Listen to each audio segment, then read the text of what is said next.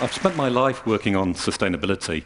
Uh, I set up a climate change NGO called the Climate Group. I worked on forestry issues in WWF. I worked on development and agriculture issues in the UN system. About 25 years in, in total. And then three years ago, I found myself talking to uh, IKEA's CEO about joining his team. Like many people here, well, I want to maximize my personal impact in the world. So I'm going to explain uh, why I joined the team there. But first, let's just take three numbers. The first number is three. Three billion people. This is the number of people joining the global middle class by 2030, coming out of poverty. It's fantastic for them and their families, but we've got two billion people in the global middle class today, and this swells that number to five. A big challenge when we already have resource scarcity. The second number is six. This is six degrees centigrade, what we're heading towards in terms of global warming. We're not heading towards one degree or three degree or four degree, we're heading towards six degrees. And if you think about it, all of the weird weather we've been having the last few years, much of that is due to just one degree warming. And we need CO2 emissions to peak by the end of this decade globally and then come down. It's not inevitable, but we need to act decisively. The third number is 12. That's the number of cities in the world that had a million or more people when my grandmother was born. You can see my grandmother there. That was in the beginning of the last century. So just 12 cities. She was born in Manchester, England, the ninth largest city in the world. Now there are 500 cities, nearly, with a million people or more in. And if you look at the century from 1950 to 2050, that's the century when we build all the world cities. The century when we're in the middle of right now. Every other century was kind of practice. And this lays down a blueprint for how we live. So think about it. We're building cities like never before, bringing people out of poverty like never before, and changing the climate like never before. Sustainability's gone from a nice to do to a must do. It's about what we do right here, right now, and for the rest of our working lives. So I'm going to talk a little bit about what business can do and what a business like IKEA can do. And uh, we have a sustainability strategy called People and Planet Positive to help guide our business to have a positive impact on the world. Why would we not want to have a positive impact on the world as business? Other companies have sustainability strategies. I'm going to refer to some of those as well. And I'm just going to mention a few of the commitments as illustrations that we've got. But first, let's think of customers. We know from asking people, from China to the US, that the vast majority of people care about sustainability after the day-to-day issues. The day-to-day issues of how do I get my kids to school, can I pay the bills at the end of the month, then they care about big issues like climate change. But they want it to be easy, affordable, and attractive, and they expect business to help. And they're a little bit disappointed today. So, take your mind back and think of the first sustainable products. We had detergents that could wash your whites grayer. We had the, the early energy efficient light bulbs that took five minutes to warm up, and then you were left looking a kind of sickly color. And we had the rough recycled toilet paper. So every time you pulled on a t-shirt or switched the light on or went to the bathroom or sometimes all three together, you were reminded sustainability was about compromise. It wasn't a great start. Today we have choices. We can make products that are beautiful or ugly, sustainable or unsustainable, affordable or expensive, functional or useless. So let's make beautiful, functional, affordable, sustainable products. Let's take the LED. The LED is the next best thing to daylight. The old-fashioned light bulbs, the incandescent bulbs, I'm not going to ask for a show of hands of how many of you still have them in your homes, wasting energy every time you switch them on, change them after this, or whether we have them on the stage here at TED or not. But those old incandescent light bulbs, um, really should have been sold as heaters. They were missold for more than 100 years. They produced heat and a little bit of light on the side. Now we have lights that produce light and a little bit of heat on the side. You save 85% of the electricity with an LED that you would have done in an old incandescent. And the best thing is they'll also last for more than 20 years. So think about that. You'll change your smartphone seven or eight times, probably more if you're in this audience. You'll change your car if you have one three or four times. Your kids could go to school, go to college, go away and have kids of their own, come back, bring the grandkids. You'll have the same light bulb saving you energy. Yeah. So LEDs are fantastic. What we decided to do was not to sell LEDs on the side, marked up high, and continue to push all the old bulbs, the halogens and the CFLs, uh, we decided over the next two years, we will ban the halogens and the CFLs ourselves. We'll go all in. And this is what business needs to do go all in, go 100%. Because then you stop investing in the old stuff, you invest in the new stuff, you lower costs, you use your supply chain and your creativity, and you get the prices down so everybody can afford the best lights so they can save energy. Yeah. It's not, it's not just about products in people's homes. We've got to think about the raw materials that produce our products. Obviously, there's fantastic opportunities with recycled materials, and we can and will go zero waste. And there's opportunities in a circular economy, but we're still dependent on natural raw materials. Let's take cotton.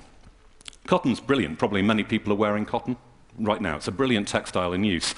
It's really dirty in production. It uses lots of pesticides, lots of fertilizer, lots of water. So we've worked with others, with other businesses and NGOs, on the Better Cotton Initiative, working right back down to the farm. And there you can halve the amount of water and half the chemical inputs.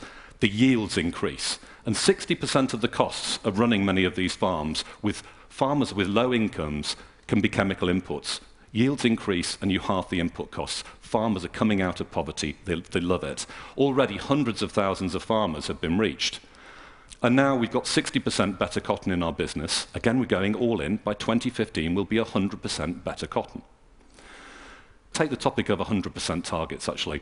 People sometimes think that 100% is going to be hard, and we've had the conversation in the business. Actually, you found 100% is easier to do than 90% or 50%. If you have a 90% target, everyone in the business finds a reason to be in the 10%. Uh, when it's 100%, it's kind of clear.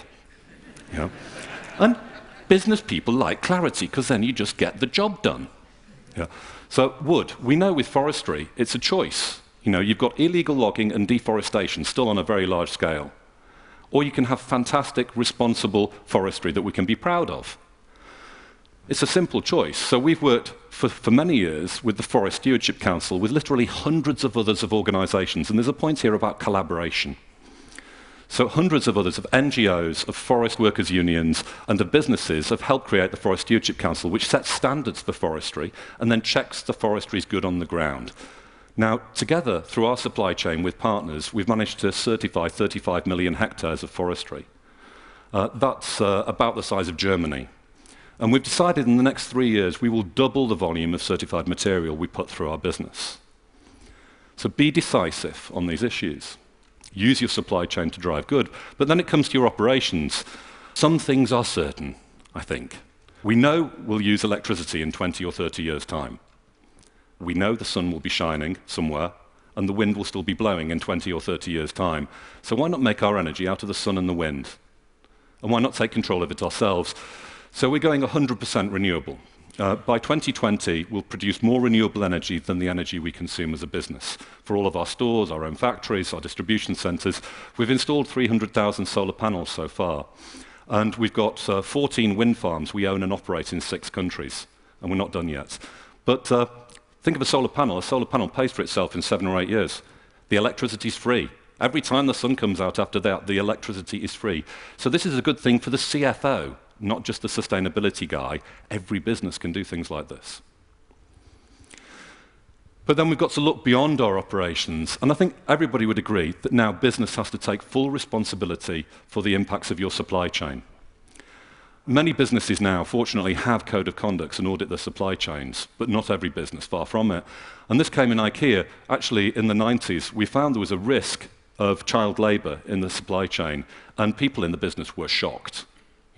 And it was clearly totally unacceptable. So then you have to act. So a code of conduct was developed, and now we have 80 auditors out in the world every day making sure all our factories secure good working conditions and protect human rights and make sure there is no child labour. But it's not just as simple as making sure there's no child labour. you've got to say that's, that's not enough today. I think we'd all agree that children are the most important people in the world and the most vulnerable. So, what can a business do today to actually use your total value chain to support a better quality of life and protect child rights? We've worked with UNICEF and Save the Children on developing some new business principles with child, children's rights. Increasing numbers of businesses are signing up to these, but actually, in a, in a survey, many business leaders said they thought their business had nothing to do with children. Um, so, what we've decided to do is we will look and ask ourselves the tough questions with partners who know more than us. What can we do to go beyond our business to help improve the lives of children? We also have a foundation that's committed to work through partners and help improve the, lights, the lives and protect the rights of 100 million children by 2015. You know the phrase, you can manage what you measure. Well, you should measure what you care about. If you're not measuring things you don't care and you don't know. So let's take an example. Measure the things that are important in your business. Uh, isn't it about time that businesses were led equally by men and women? Yeah. So we know for our 17,000 managers across IKEA that 47% are women today, but it's not enough. And we want to close the gap and follow it all the way through to senior management. And we do not want to wait another 100 years. So we've launched a women's open network this week in IKEA, and we'll do whatever it takes to lead the change. So the message here is measure what you care about and lead the change, and don't wait 100 years.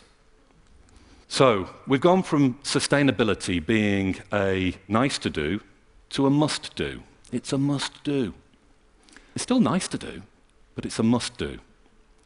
And uh, everybody can do something on this as an individual. Be a discerning consumer. Vote with your wallets. Search out the, the companies that are acting on this. Um, but also, there are other businesses already acting. You know, I mentioned renewable energy. You go to Google or Lego, they're going 100% renewable too, in the same way that we are. On having really good sustainability strategies, there are companies like Nike, Patagonia, Timberland, Marks and Spencers. But I don't think any of those businesses would say they're perfect. We certainly wouldn't. We'll make mistakes going forwards. But it's about setting a clear direction, being transparent, having a dialogue with the right partners, and choosing to lead on the issues that really count. So, if you're a business leader, if you're not already weaving sustainability right into the heart of your business model, I'd urge you to do so. And together we can help create a sustainable world and if we get it right, we can make sustainability affordable for the many people, not a luxury for the few. Thank you.